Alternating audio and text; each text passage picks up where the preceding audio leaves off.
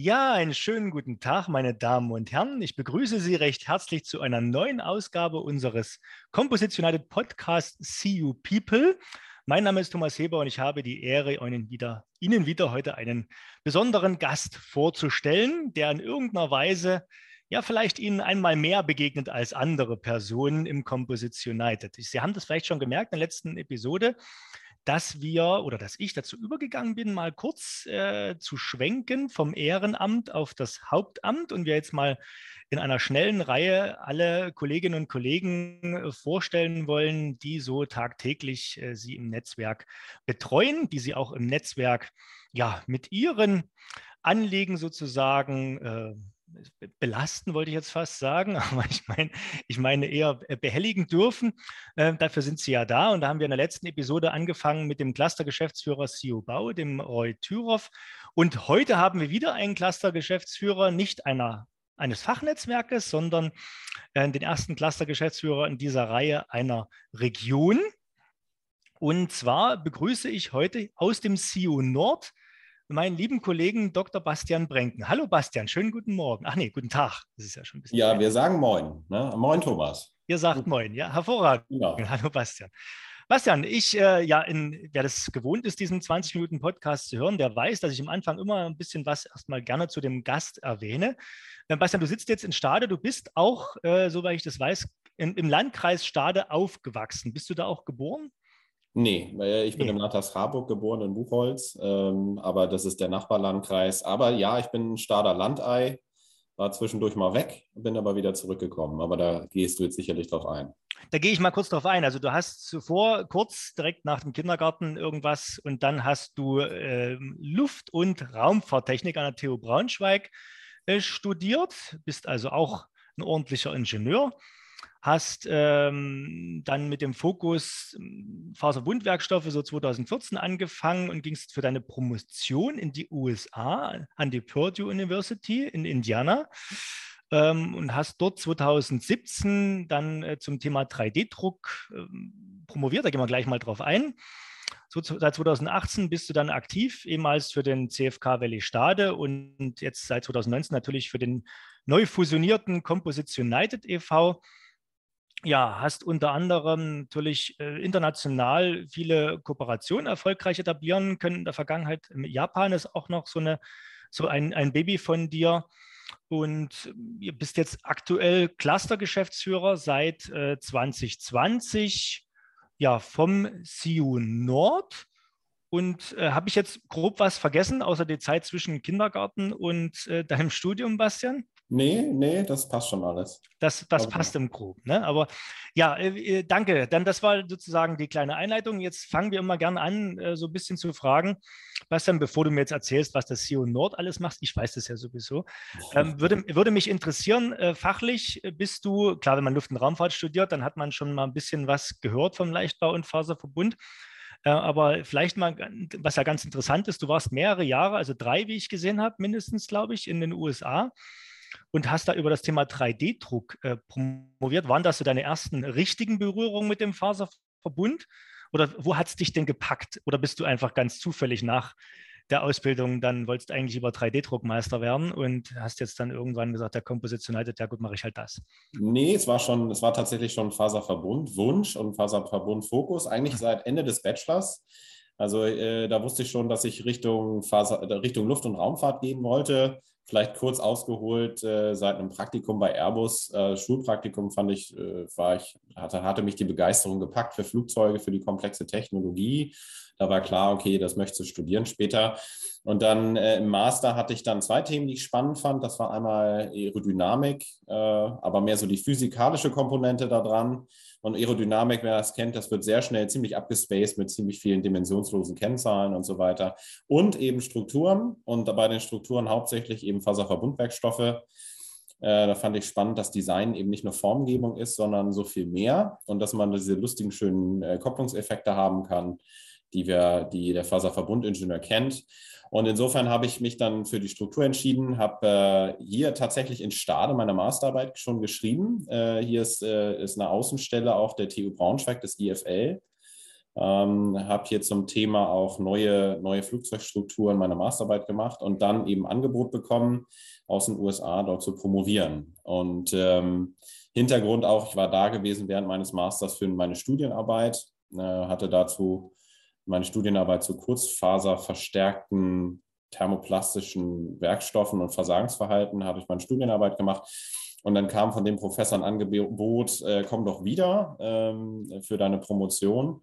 Und das Thema war sehr reizvoll, muss ich sagen. 3D-Druck, das gab es zu dem Zeitpunkt so, gab es diese Desktop-Drucker, ja, Thingiverse, jeder ist online gegangen, hat gesagt, oh, die Vase kenne ich noch nicht, ja, die muss ich jetzt drucken. Und dann haben sich die Leute mehr und mehr diese Kits gekauft und es stand dann spannend auf den Schreibtischen vor den Leuten und, und äh, die Sachen sind entstanden und wir waren dann so ein bisschen eins der ersten Teams äh, weltweit, was dann gesagt hat, okay, äh, Trial and Error ist schön und gut, aber irgendwie müssen wir das mal wissenschaftlich verstehen. Und äh, deshalb war das sehr reizvoll, äh, weil wir da wirklich was Neues vom, vom Grund auf aufbauen konnten. Habt ihr nicht auch richtig große Sachen gedruckt? Hast du das nicht mal erzählt? Also, genau, also ich, ich, hm. ähm, ich, wollte dir jetzt einfach eine Nachfrage gestatten. Ne? Ach so, danke. Schön. Nee, dann ging es ja genau darum, dass dann tatsächlich in den USA das Department of Energy, äh, sehr interessant, äh, äh, gesagt hat, oh, 3D-Druck ist wichtig, weil die haben gesagt, oh, wunderbar, wir können ja ganz viel Energie sparen, wenn man das alles schnell alles ausdruckt, ja, und nicht mehr fräsen muss und andere Sachen machen muss. Und die haben dann über das Oak, äh, äh, äh, über das Oak Ridge, Oak Ridge National Lab in Tennessee. Die haben den ersten großformatigen 3D-Drucker gebaut, so 2012, 2013. Aber das war halt, naja, wir drucken mal und gucken mal, oh, ist wieder gerissen zwischen den Schichten. Warum das denn? Äh, Mist, das funktioniert nicht. Und dann gab es einen großen Publicity-Stunt 2014 bei der IMTS, der International Manufacturing and Trade Show in Chicago. Da haben die dann, nachdem die vorher ganz viel probiert hatten, haben die dann einen Drucker hingestellt auf die Konferenzfloor und haben dann während 72 Stunden während der Konferenz haben die eine Autochassis gedruckt. Äh, haben das in der letzten Nacht in die CNC-Fräse geschmissen und haben das alles schön glatt geschliffen, haben einen kleinen E-Motor, ein, ein, Fahrwerk äh, und ein Lenkrad montiert und sind mit dem Auto, was jeder in der Entstehung gesehen hat, während der Konferenz am letzten Tag aus der Konferenzhalle gefahren. Das hat einen riesen äh, Publicity-Effekt natürlich gegeben, äh, es hat ziemliche Wellen geschlagen und hat das ganze Thema großformatigen 3D-Druck sehr befeuert.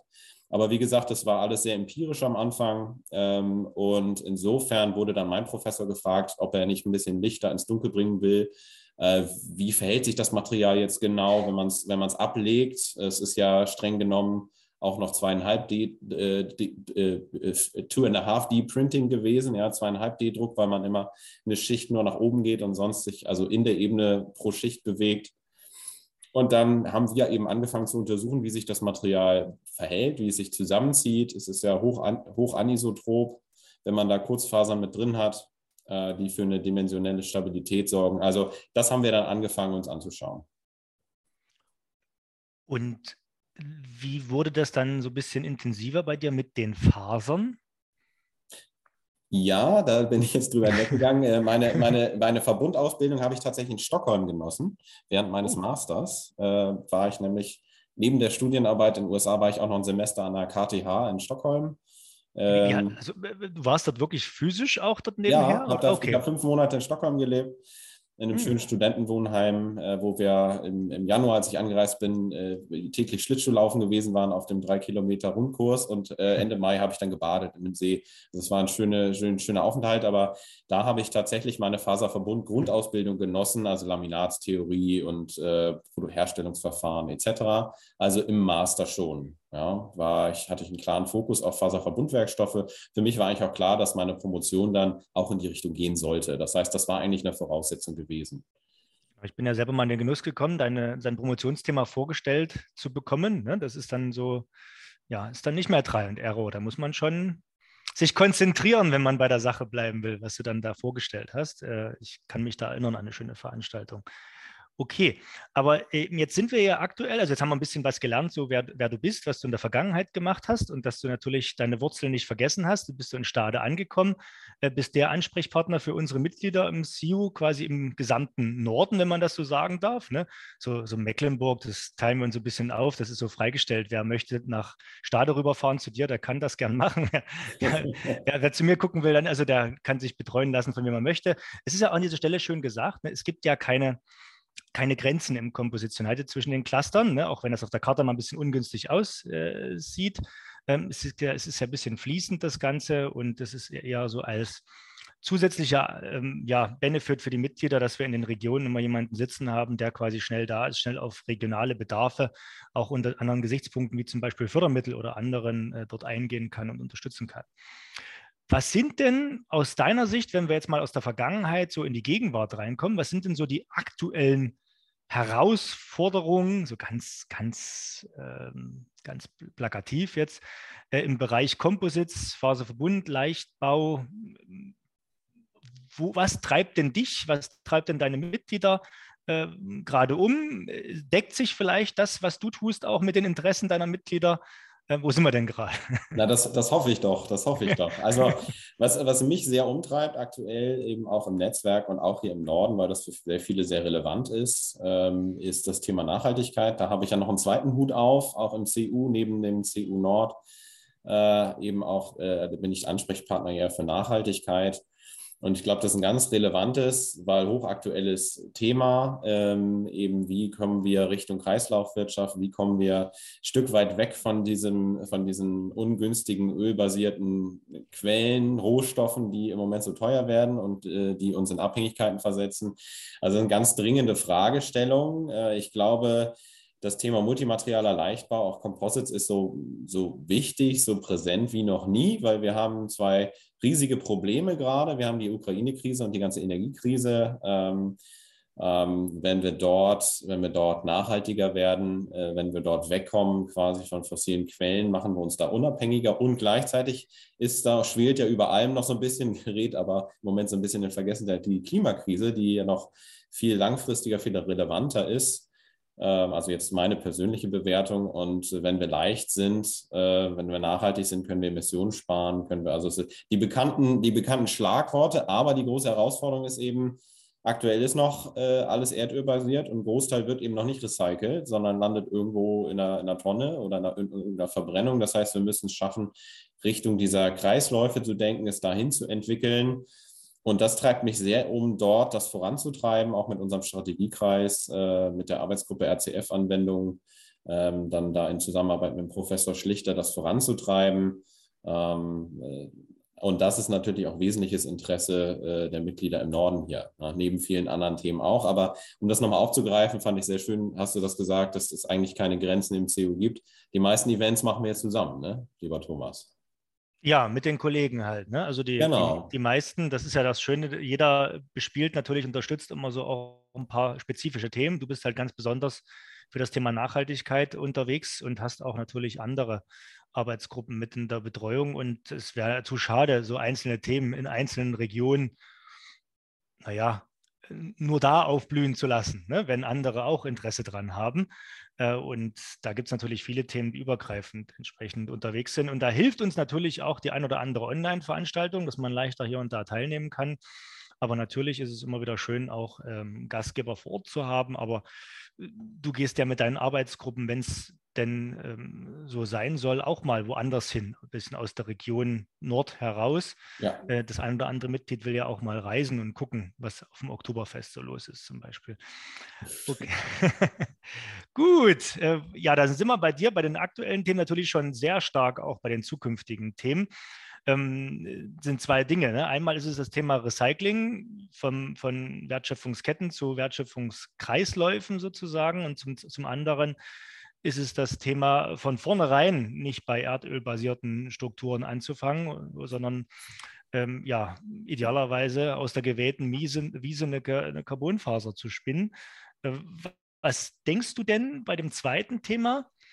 Wo wird es denn da, so wenn wir in fünf Jahren oder zehn Jahren gucken, wird es dort äh, in Größenordnung deiner Meinung nach, du hast jetzt ein bisschen mehr Erfahrung auf dem Gebiet als ich durchaus, ähm, wird es dort einen Durchbruch geben, dass wir komplett von dieser erdölbasierten Faser wegkommen? Ähm, und wenn, in welchen, in welchen Größenordnungen kannst du dir das vorstellen, dass wir in fünf oder zehn Jahren nur noch oder 80 Prozent oder erst 10 Prozent, wie auch immer, hast du da ein Gefühl für?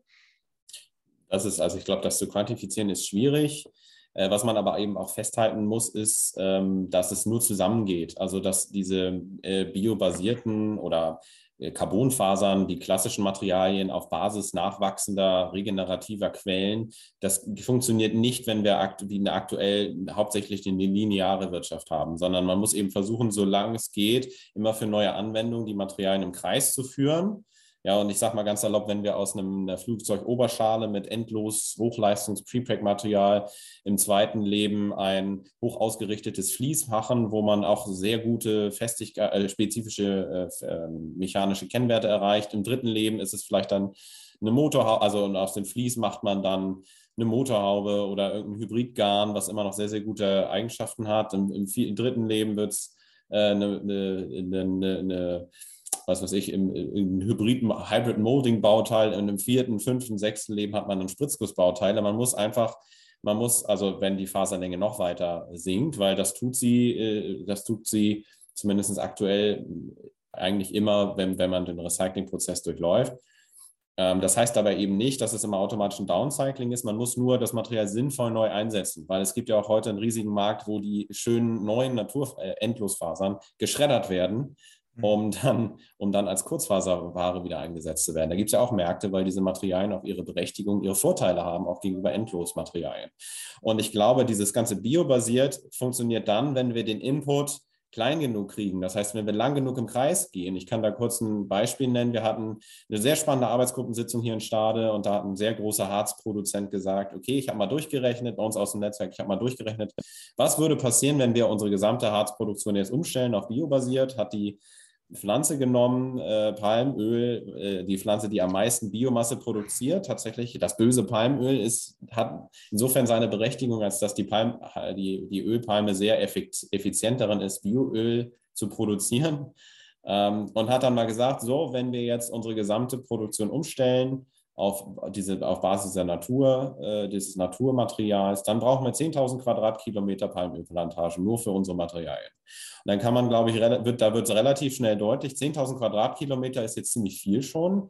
Und das ist dann keine Fläche mehr, die für landwirtschaftliche Nutzung zur Verfügung steht. Das ist eine Firma, wenn noch eine sehr große Firma die dann, äh, die dann äh, sagt, äh, die allein diese Fläche dann braucht und bewirtschaften muss. Äh, Biodiversität geht verloren, etc. Also das Ganze ist sehr, sehr vielschichtig.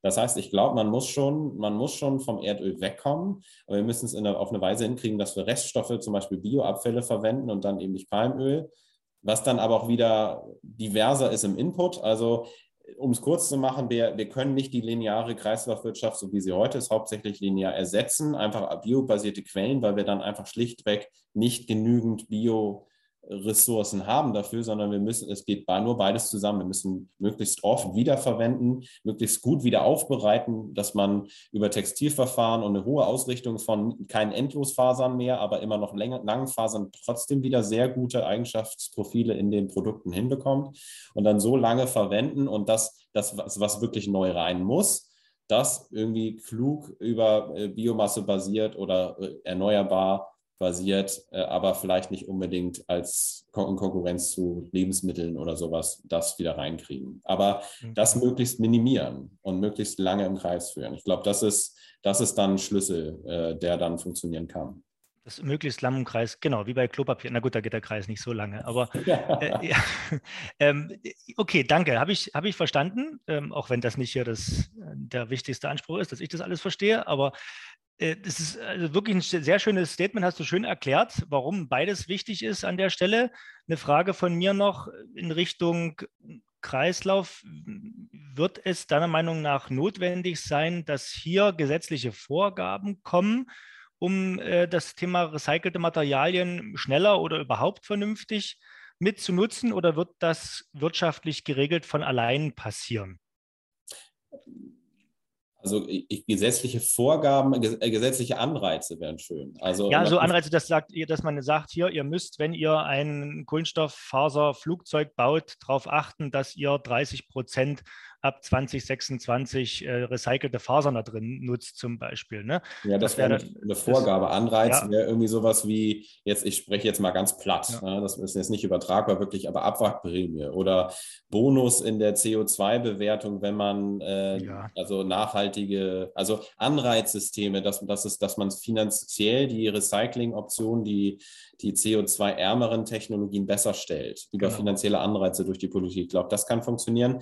Und das Selbsteinstellen ähm, wird, wird, auch kommen, ja, ähm, mhm. weil die Mengen einfach steigen und weil wir oft im, im Moment noch für eine wirtschaftlich, gute Wirtschaftlichkeit zu wenig Materialien tatsächlich haben, zu wenig Abfall haben. Klingt jetzt komisch, aber wir haben da ein Stück weit ein Henne-Ei-Problem, dass wir oft äh, mhm. Mengen noch nicht erreichen, die es wirtschaftlich machen, dann diese, diese Kreisläufe auch voll ausbilden zu können, die genau. Materialkreislaufe. Ja, also beides. Ja. Okay, Genau, also ja, Anreiz ist die schönere Form von Vorgabe, ne? aber beides ist ja nur notwendig, wenn es so ist, dass ich aus irgendwelchen Gründen, weil die Prozesse halt so teuer sind oder das Henne-Ei-Problem nicht gelöst hat, äh, für die recycelte Faser gleicher Qualität äh, mehr bezahle als für die neue Faser gleicher Qualität. Und das ist halt so die Frage. Und wie ich das jetzt rausgehört habe, bei dir wird es schon ab einer gewissen kritischen Masse demnächst dazu kommen, äh, dass ähm, das recycelte Material zu verwenden, wenn es denn bei mir reinpasst, in den Prozess durchaus günstiger ist als äh, was ähnliches aus neuem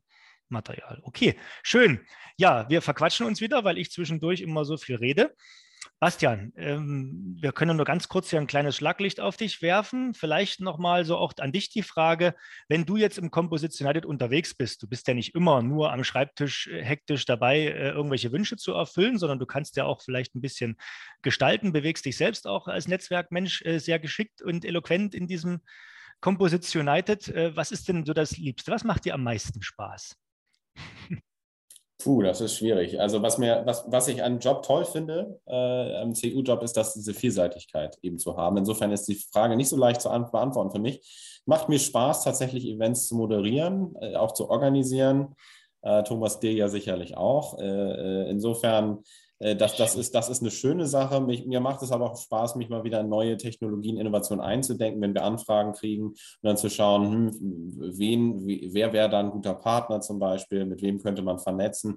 Also das Schöne an dem, an dem Job selber ist, dass er, sehr, wie gesagt, sehr vielseitig ist, dass eigentlich kein Tag wie der nächste ist, sondern jeden Tag zum Teil eben auch unerwartete Sachen kommen, die man dann, äh, die man dann bearbeiten kann und darf. Äh, und das macht mir sehr viel Spaß an dem Job. Ähm, eine Sache, die ich eben hier herausstellen kann, ist durchaus der Aspekt Veranstaltungen ähm, zu moderieren, ähm, Technologien zu sehen in Vorträgen von Mitgliedern, äh, das entsprechend äh, auch mitzutransportieren. Das macht mir, das macht mir sehr viel Spaß. Super. Gut, dann erlaube ich mir die letzte Frage, lieber Bastian. Schieß los. Ja, wenn du gerade nicht, ne, du kennst doch die Frage, also wenn du gerade nicht im Composition United in deiner Pflicht unterwegs bist, auch wenn es viel Spaß macht, ähm, gibt es noch andere Dinge, aus denen du jetzt Energie und Kraft ziehst für deinen Arbeitsalltag? Ja, jetzt was, muss man ganz lange nachdenken. Nein, was machst du in deiner Freizeit? Was machst du in deiner Freizeit? Hast du, hast du überhaupt noch Freizeit? Oh mein Gott, was für ein schlimmer Arbeitgeber. Nein. Ja, um Gottes Willen, ja, natürlich. Äh, alles gut. Äh, ich bin, bin äh, sehr, sehr, sehr, Familie ist mir sehr wichtig, ich bin Familienmensch. Also wir sind nicht umsonst aus den USA zurückgekommen. Man hat schon ein gutes Netzwerk aufgebaut nach der Zeit und äh, hätte man sicherlich dort auch die eine oder andere Möglichkeit gehabt. Aber die Familie ist hier. Das heißt, tatsächlich ein großer Teil meiner Freizeit geht einfach mit Familie drauf. Ja, ähm, also wir haben jetzt sowohl Eltern als auch Schwiegereltern ziemlich dicht dran, was Vorteile hat mit Kindern. Ähm, aber ich verbringe natürlich am liebsten Zeit mit meiner eigenen Familie, mit meiner Tochter, mit meiner Frau. Ähm, bin gerne im Garten bei uns. Wir haben einen schönen großen Garten, äh, wo ich gerne mal rumwerkel. Das ist auch schön. Jetzt gerade gestern war es traumhaft schön noch. Die Sonne hat geschienen. Da habe ich gleich mir nochmal die eine Hecke vorgenommen. Äh, sowas mache ich gerne als Ausgleich. Äh, ich setze mich gerne mal aufs Fahrrad äh, und fahre durch unseren schönen Landkreis, ne? STD, schönster Teil Deutschlands. Ah. also ähm, ähm, ist auch ein Grund, warum man wieder gekommen ist. Ne? Also man fühlt sich durch, äh, wir fühlen uns durchaus, ich fühle mich wohl hier. Also das sind so Sachen, äh, die ich dann in meiner Freizeit mache. Freunde sind wichtig. Also wir pflegen sehr unsere Freundschaften, haben die uns auch bewahren können in der USA-Zeit, während der USA-Zeit. Ähm, ähm, und das, so geht dann die Freizeit gut drauf. Super. Bastian, es hat mich sehr gefreut. Mich wir auch, sehen, lieber Thomas. Wir sehen uns sicherlich an der einen oder anderen Stelle wieder. Und ich wünsche dir noch einen schönen Tag. Vielen Dank. Gerne. Es hat mich gefreut. Bis dahin. Danke. Tschüss. Bis dann.